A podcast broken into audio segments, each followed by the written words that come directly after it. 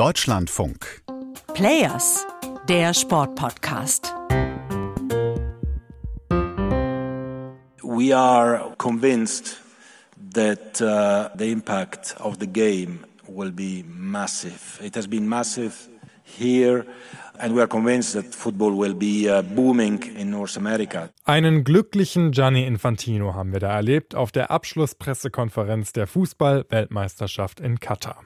Und das nicht nur, weil diese WM in seinen Augen die beste Weltmeisterschaft aller Zeiten war, sondern weil die FIFA in den nächsten Jahren auch ordentlich expandieren wird, bis zur nächsten WM in Kanada, Mexiko und den USA.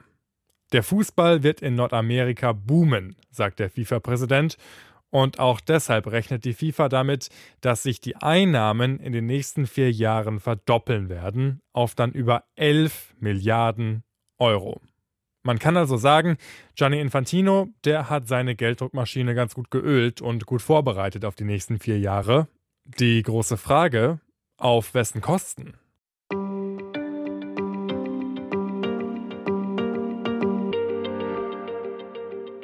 Raphael Spät hier gemeinsam mit Matthias Friebe. Wir haben uns beide natürlich diese Pressekonferenz von Gianni Infantino angeschaut.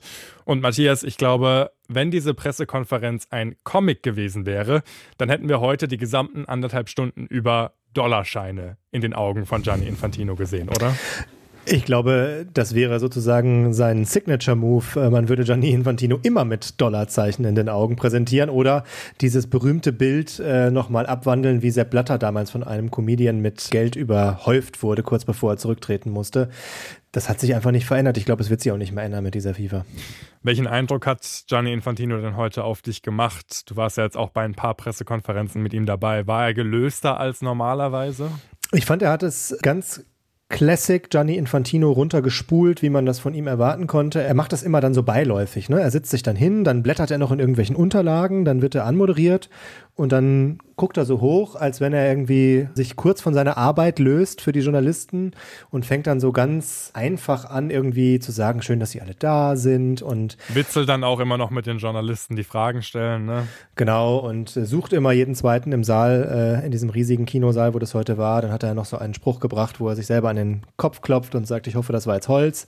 Also er will dann immer noch den Lockeren geben. Ich glaube, wer ihn schon ein paar Mal erlebt hat, weiß, dass das alles Masche ist. Und ich habe genau den Gianni Infantino gesehen, den ich erwartet habe. Aber ich glaube, er kann sich das auch leisten, weil er so fest im Sattel dieser FIFA sitzt, da kann ihm eigentlich nichts mehr passieren, egal was er sagt auf solchen Pressekonferenzen. Ja, also in der FIFA ist er tatsächlich der absolute König. Ähm, es hieß ja damals, 2016, als er sein Amt übernommen hat, dass die Macht des Präsidenten beschränkt werden soll und der FIFA-Rat mehr Macht bekommen soll. Jetzt hat man es einfach so umgedreht. Er hat jetzt einfach den FIFA-Rat komplett auf Linie gebracht hinter sich und ein einstimmiges Votum heute eingesammelt, der ihm vier weitere Jahre beschert, die gar nicht geplant waren waren. Also nach FIFA-Regularien darf er nur drei Amtszeiten, äh, vier Jahre und es ist seine zweite, die läuft. Und der FIFA-Rat hat beschlossen, nee, es ist seine erste, weil die drei Jahre von 16 bis 19, da hat er nur Sepp Blatters Amtszeit vollendet und seine erste Amtszeit hat erst 2019 begonnen. Also er weiß weiter ähm, mit allen Tricks zu spielen und er weiß genau, wie man auch mit mathematischen und sonstigen Fertigkeiten da durchkommt und die eigene Machtposition weiter ausbaut. Wie hat er das dann begründet, dass sich jetzt die Einnahmen innerhalb dieser ja kurzen Zeitspanne von vier Jahren jetzt verdoppeln werden. Das kann ja nicht nur mit der Weltmeisterschaft zusammenhängen, auch wenn die die größte WM aller Zeiten wird. Ja, es ist natürlich immer die größte und schönste und tollste. Es war ja auch jetzt wieder die beste in Katar. Ich habe schon darauf gewartet, welches Wort er wählen wird und er hat genau das gewählt. Du hast vorhin Gelddruckmaschine gesagt, ich glaube, das trifft es ganz gut. Es ist seine Aufgabe, dafür zu sorgen, dass der FIFA-Laden immer schneller läuft, immer mehr Geld produziert, weil das seine Macht sichert. Je mehr Geld er hat, umso mehr kann er verteilen, umso mehr Macht hat er. Das ist die einfache Rechnung, die immer noch funktioniert und die auch weiter funktionieren wird. Er begründet es einfach mit dem Erfolg der FIFA und der Turniere. Ähm, er hat dann in einem Nebensatz, da ist ihm aufgefallen, dass er gerade auf Glatteis sich begeben hat. Das fand ich einen ganz entlarvenden Moment. Hat er gesagt, ab dem 19. Dezember, also am Tag nach dem Finale, werden wir uns um die WM in Amerika, Mexiko und Kanada kümmern kümmern. Und dann merkte er, oh Gott, ich habe einen Fehler gemacht und sagte dann, äh, natürlich haben wir im nächsten Sommer noch die Weltmeisterschaft der Frauen in Australien und Neuseeland, aber dann kümmern wir uns um das nächste Männerturnier. Das fand ich sehr entlarvend. Ähm, das zeigt ganz genau, wo der Hase langläuft. Es gibt ein wichtiges Turnier und viele andere, die die FIFA halt auch ausrichtet. Klar, und dieses Turnier ist ja auch deshalb so wichtig, weil da ganz viele Einnahmen äh, für die FIFA generiert werden könnten. Weil wir haben es in der letzten Folge schon besprochen, diese WM 2026 wird mit 48 anstatt 32 Teams stattfinden. Das bedeutet ja automatisch, es wird noch mehr Spiele geben und noch mehr Möglichkeiten, Geld zu verdienen für die FIFA. Ja, genau. Und der Modus ist ja jetzt noch die Frage, um den sich alle Sorgen machen. Da waren auch, ich würde fast sagen, die meisten Fragen zu bei dieser Abschlusspressekonferenz. Also, äh, wir haben es ausführlich besprochen. 48 Teams heißt 16 mal 3 sind die letzten Spiele. In den Vorrundengruppen muss immer ein Team zugucken, kann man sehr gut absprechen. Gerade Deutschland und Österreich wissen da ein Lied von zu singen, vor einigen Jahren, als es noch diesen Modus gab, in verkleinerter Form. Und er hat sehr klar gesagt, das muss nochmal überarbeitet werden, hat das dann begründet mit der überragenden Vorrunde, die wir bei dieser WM gesehen haben, seiner Meinung nach, und dass Vierergruppen ja so toll sind also da muss man nicht sehr tief zwischen den Zeilen lesen und äh, nicht die Kommata sehr lange umdrehen. Es wird sehr schnell darauf hinauslaufen, dass wir zwölf Vierergruppen erleben werden bei der WM, was auch bedeutet, wir haben dann nicht ein paar 80 Spiele, sondern 104 Spiele, anstatt 64, die wir jetzt in Katar haben. Nochmal eine längere WM, nochmal mehr Fernsehrechte, nochmal mehr Spiele und ähm, wir drucken weiter fleißig Geld. Und das ist ja nicht die einzige WM, die expandiert wird. Es soll ja auch noch eine Club-Weltmeisterschaft geben ab dem Jahr 2025, die dann auch mit 32 Mannschaften, Vereinsmannschaften aus der ganzen Welt stattfinden wird. Also das ist das nächste Gigantismusprojekt der FIFA, wo nochmal ordentlich Kohle generiert werden kann. Genau, sie ersetzt den Konföderationen Cup, den Confed Cup. Das war ja so, so eine Art Warm-up-Turnier vor der WM, was keiner so richtig ernst genommen hat, wo dann immer die B-Mannschaften sich ausprobiert haben. Diesen Plan gibt es schon länger, weil das natürlich ein Turnier ist, mit dem man richtig Kohle generieren kann, wenn man, ich sag mal, Real Madrid, FC Barcelona, River Plate, Boca Juniors, wenn man die in einem großen Turnier vereint und ein richtiges Turnier draus macht und nicht nur dieses aktuelle Siebener-Format mit den sieben Konföderationssiegern spielt. Er hat diesen Plan gehabt mit 24 Mannschaften. Das hatte sich, das hatte nicht durchsetzen können, auch weil die UEFA, glaube ich, blockiert hat, weil die UEFA sagen wollte, wir wollen dann auch bestimmen, welche Vereine da mitmachen. Dann geht man jetzt einfach auf 32. Und jetzt geht man auf 32 und macht ein neues System und eine neue Qualifikations. Das ist ja alles noch nicht konkret. Er hat ja heute nur angekündigt 2025 und 32 Mannschaften. So kann er dann, glaube ich, den Druck nochmal erhöhen und über Qualifikationsregeln dann auch dafür sorgen, dass wirklich die besten Mannschaften das spielen und nicht irgendwelche Mannschaften, die die UEFA dann stellt, die keinen großen internationalen Rang und Namen haben. Und das bedeutet, 32 Mannschaften ist das Format der jetzigen WM. Wenn man das in Vierergruppen spielt, sind das 64 Spiele. Das Turnier geht vier Wochen.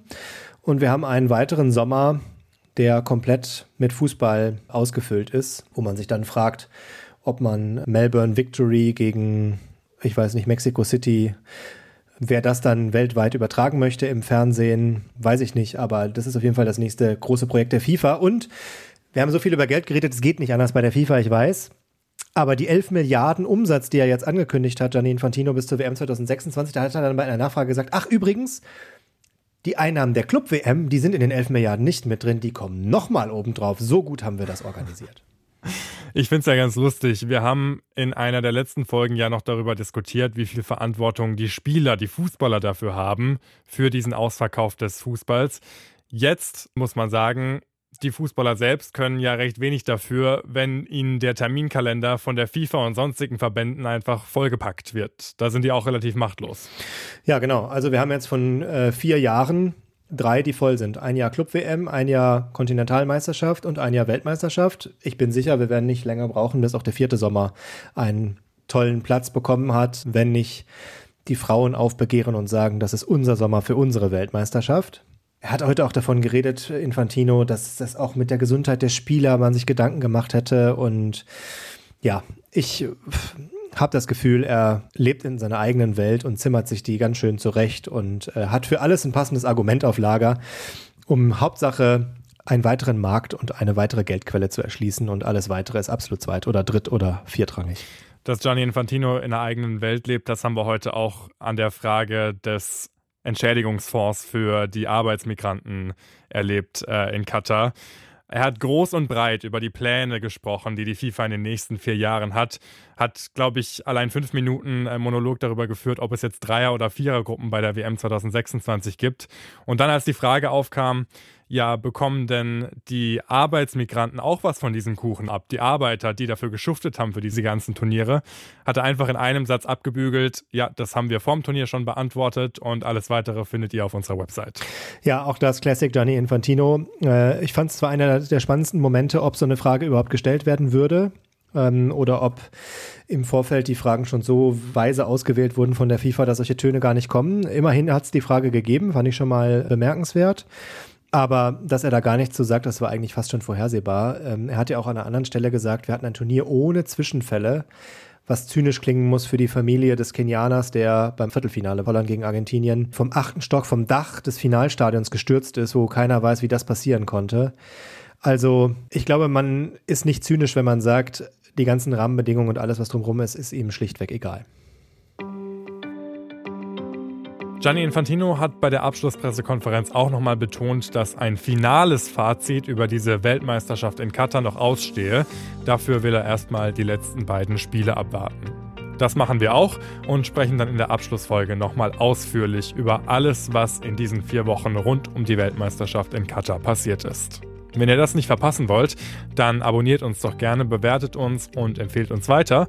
Und wir hören uns dann in der nächsten Folge wieder. Bis dahin, macht's gut. Ciao.